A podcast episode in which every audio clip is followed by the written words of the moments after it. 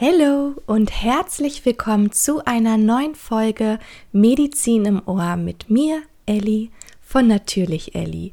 Heute sprechen wir über ein Thema, was ihr schon so, so häufig angefragt habt. Und zwar reden wir über den Pfortaderkreislauf. Wir besprechen wirklich alle Big Points über die Vena porte hepatis, die Leberpfortader oder Pfortader. Also, wenn dich das Thema interessiert und du auch schon den ersten Teil gehört hast, ich verlinke dir gerne in den Show Notes nochmal die Podcast-Folge zur Leber, dann bleib jetzt dran und wir legen los.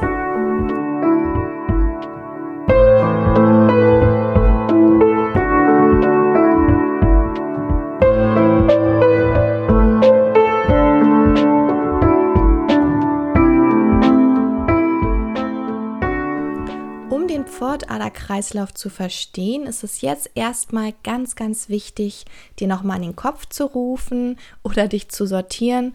Okay, wo liegt die Pfortader? Wie ist die Pfortader an die Leber angeschlossen? Wie ist der Blutfluss? Also beginnen wir nochmal mit ein paar Fast Facts. Ich habe sie jetzt einfach so genannt, damit du einen guten Einstieg ins Thema findest. Die Pfortader liegt im rechten oberen Quadranten unseres Abdoms und, was auch sehr wichtig ist, sie besitzt keine Wehenklappen und liegt hinter deinem Duodenum und zieht von dort aus zu deiner Leber hin.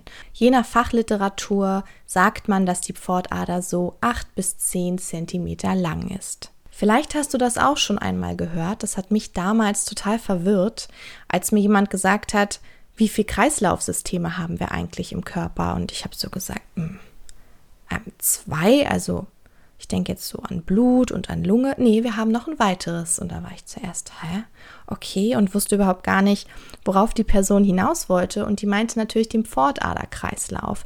Da das Pfortadersystem ja ein in sich geschlossenes System ist, was auch einen ganz eigenen Blutstrom bzw. seinen eigenen Blutkreislauf hat. Keine Sorge, wir kommen gleich auch nochmal darauf zurück, wie die Pfortader dann eben mit unserem venösen System zusammenhängt. Aber lass uns zuallererst nochmal über die Funktion sprechen.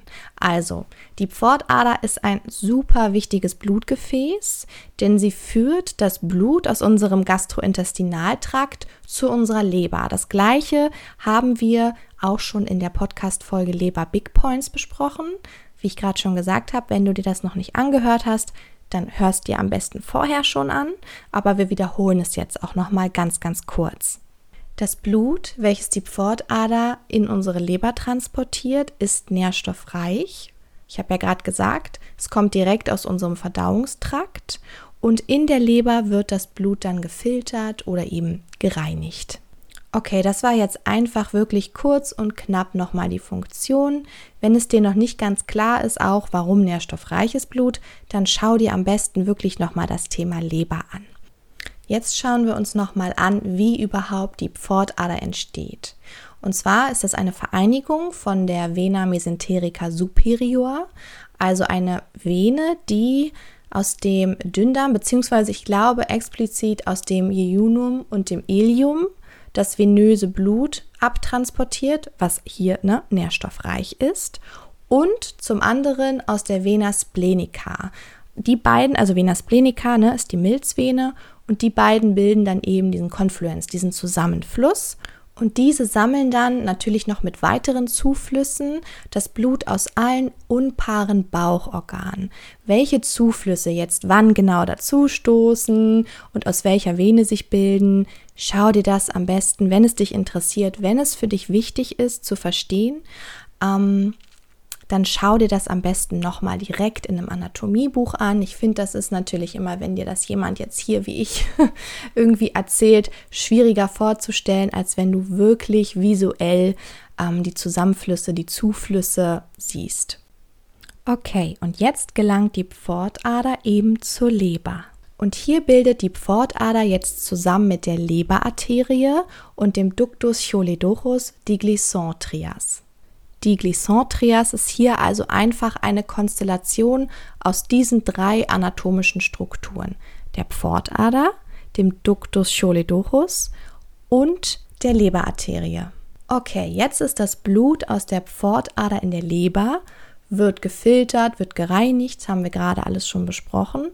Und dann gelangt das Blut, Achtung, jetzt hier, das ist jetzt gefiltertes Blut, in die Vena cava inferior, also in die untere Hohlvene. Von hier aus gelangt sie ins rechte Herz und vom rechten Herz in den Lungenkreislauf, um wieder mit Sauerstoff beladen zu werden. Wenn du magst, kannst du jetzt einmal auf Pause drücken und dir selbst im Kopf oder aber auch gerne laut vor dich hin erzählen, dir nochmal die Fragen beantworten. Welche Zusammenflüsse bilden die Pfortader? Wie gelangt das Blut aus der Pfortader in die Leber? Und wie gelangt das Blut von der Leber jetzt wieder zurück in den Lungenkreislauf? Super, dann sprechen wir jetzt noch einmal über die portokavalen Anastomosen. Anasto was? Keine Sorge, also Anastomosen sind natürliche Verbindungen. Genauer gesagt, hier handelt es sich eben um Verbindungen zwischen verschiedenen Venen. Und zwar ist es so, dass es in unserem Magen-Darm-Trakt einige Venen gibt, die das Blut eben in zwei Richtungen leiten können. Also die eine Richtung ist jetzt in die Vena porti, also in unsere Pfortader. Wenn es jetzt aber nicht möglich ist, weil es zum Beispiel eine Abflussbehinderung in der Leber gibt und das Blut sich staut, dann können genau diese portokavalen Anastomosen genutzt werden, um das venöse Blut über Umwege anderweitig in die untere Hohlvene zu leiten. Es handelt sich hierbei also um Umgehungskreisläufe. Nehmen wir als Beispiel eine Leberzirrhose. Die ist entstanden äh, durch Entzündungen, also zum Beispiel durch Hepatitis-Viren oder aber auch durch Alkoholismus und jetzt ist die Leber so umgebaut worden, so knotig, bindegewebsartig umgebaut worden, dass eben das funktionelle Gewebe viel zu wenig ist. Und die Leber kann das Blut aus der Pfortader nun überhaupt gar nicht mehr aufnehmen, beziehungsweise überhaupt gar nicht mehr aber einfach zu wenig, sodass es zu einem Rückstau kommt. Es staut sich zurück in die Pfortader. Die Pfortader bekommt dadurch einen Hochdruck, der sogenannte Pfortaderhochdruck. Und jetzt wird das venöse Blut, weil es muss ja jetzt irgendwo hin. Es ist klar, es kommt nicht in die Leber, es staut sich zurück. Und jetzt werden diese portokavalen Anastomosen genutzt, um das venöse Blut aus der Pfortader irgendwie über Umwege, über Umgehungskreisläufe abzuleiten. Und das kann man jetzt zum Beispiel sehen als Caput Medusae, also diese Bauchwandvarizen. Ähm, es kann Ösophagusvarizen geben, aber natürlich auch anorektale Varizen. Es gibt verschiedene Möglichkeiten, wo das Blut jetzt abtransportiert wird. Hier würde ich dir empfehlen, auch nochmal, wenn es dich interessiert, ganz genau zu schauen, über welche Venen das Blut die Möglichkeit hat, jetzt eben abzufließen. Wir haben jetzt gerade durch den Pfortader Hochdruck die Pathologie schon mal angesprochen und gehen da jetzt noch mal einen Step weiter. Zu den allerhäufigsten Pathologien der Pfortader zählen die Thrombosen als auch die Stauungen. Natürlich gibt es jetzt hier noch weitere, zum Beispiel Aneurysmen, ähm, Fisteln, whatever, viele andere, aber diese beiden Stauungen und Thrombosen sind einfach die häufigsten.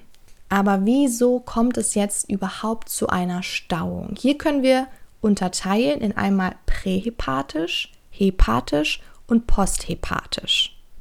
Fangen wir an mit prähepatisch. Also hier ist ein Widerstand der Grund für die Stauung vor der Leber. Bedeutet, es könnte zum Beispiel eine Obstruktion, also eine Verengung sein durch eine Pfortaderthrombose. Wir hatten gerade gesagt, ne, Pfortaderthrombosen sind relativ häufige Pathologien, aber Achtung, es kann natürlich auch eine Kompression sein durch zum Beispiel ein Pankreaskopfkarzinom.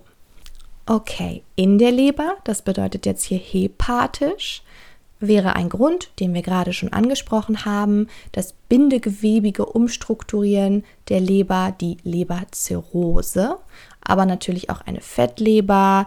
Ähm, oder es kann natürlich auch sein, dass es hier zu einem intrahepatischen Verschluss von bestimmten Lebervenen kommt. Und die dritte Möglichkeit wäre posthepatisch, also nach der Leber. Und hier wäre ein Beispiel die Rechtsherzinsuffizienz. Alle diese Möglichkeiten wären jetzt ein Grund, dass es eben zu einer portalen Hypertension, einem Pfortaderhochdruck kommt, denn das Blut staut sich zurück.